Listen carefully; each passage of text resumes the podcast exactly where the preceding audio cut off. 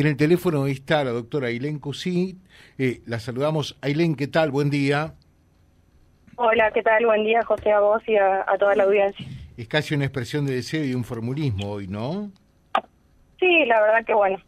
Empezamos un poquito atravesada la semana, pero bueno, son estas cuestiones que todos los días por ahí uno las ve y las lee que le ocurren a otros hasta que en algún momento también te toca, porque bueno, es parte de la, situación en la que estamos viviendo. Sí, lamentablemente, ¿no? Eh, estuvo Silvio recién eh, allí en el lugar. Eh, ¿Qué es lo que ustedes pudieron establecer, se llevaron? Y básicamente plata. Eh, sí dieron vuelta a todo, evidente que, que lo que más buscaban era, era dinero, porque cosas de, algunas otras cosas de valor, como una computadora de escritorio que, que suele quedar en el estudio, por ahí todo lo que son las computadoras personales de las profesionales que trabajamos, eh, solemos tomar ciertas medidas de seguridad y bueno, eh, únicamente lo, hasta ahora lo que nos hemos dado cuenta que es plata. El resto electrodoméstico que por ahí tenemos para el uso funcional de, de las oficinas no no se llevaron, es más el el daño por ahí que hicieron para poder ingresar, que es lo que se terminaron llevando. Claro, claro. y esa era la otra pregunta, ¿por dónde ingresaron, Ailén? Ingresaron por un patio trasero que, que bueno, que da la calle General López, que, que tiene ciertas medidas de seguridad, un vidrio blindado y demás, pero bueno, evidentemente eh, lo rompieron, digamos, con algún elemento contundente que no encontramos tampoco en el lugar, ingresaron por una de las oficinas y de, y de allí se desplazaron por, por casi todo el estudio prácticamente. eh, siempre decimos en estos casos, más allá eh, de lo material que, que te pueden sustraer, de tener que arreglar ahora todo eso, es el hecho de, de saber que hubo gente extraña, delincuentes, eh, en tu oficina, ¿no? Claro, lo que siente uno al sentir invaden la, la seguridad, la tranquilidad. que La intimidad de una persona, ¿por qué no decir? Te, te, te sentís violada moralmente, ¿no?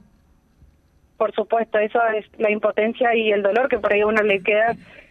Pero, pero bueno, yo creo que haremos todo lo posible para... Uno tiene que tratar de, después del trago amargo, seguir para adelante, así que haremos todo lo posible para hacer los arreglos. Eh, tendremos que invertir aún en más seguridad de la que veníamos invirtiendo aparentemente falló alguna cuestión con la alarma, así que bueno, eh, qué sé yo, es meterle para adelante, no queda otra. Claro, porque ustedes tienen alarmas allí.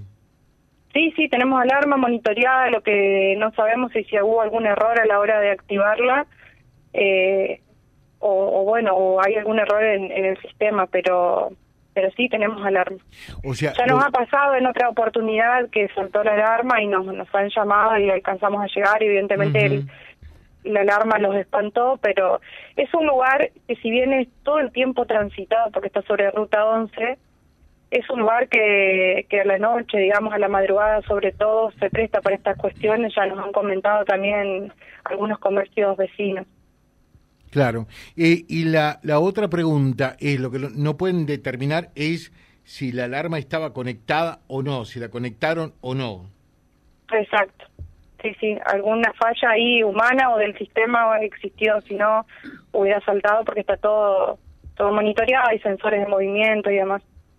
Bueno, eh, no se puede establecer tampoco cuánta gente ingresó. Y por el o sea, no no lo podemos establecer con claridad, pero el desorden mínimo dos personas por, todo lo que hicieron. O sea, hasta arrancaron puertas internas que no entendemos para qué, pero bueno. Claro. ¿Qué monto económico se llevaron, Aileen?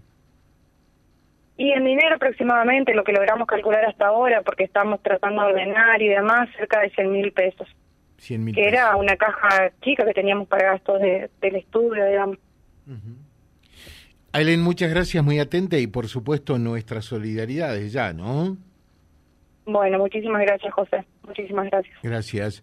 La doctora Aileen Cusit, una de las facultativas que trabaja en ese estudio jurídico contable, que fue víctima de este delito contra la propiedad en las últimas horas, allí por calle Irigoyen, prácticamente General López.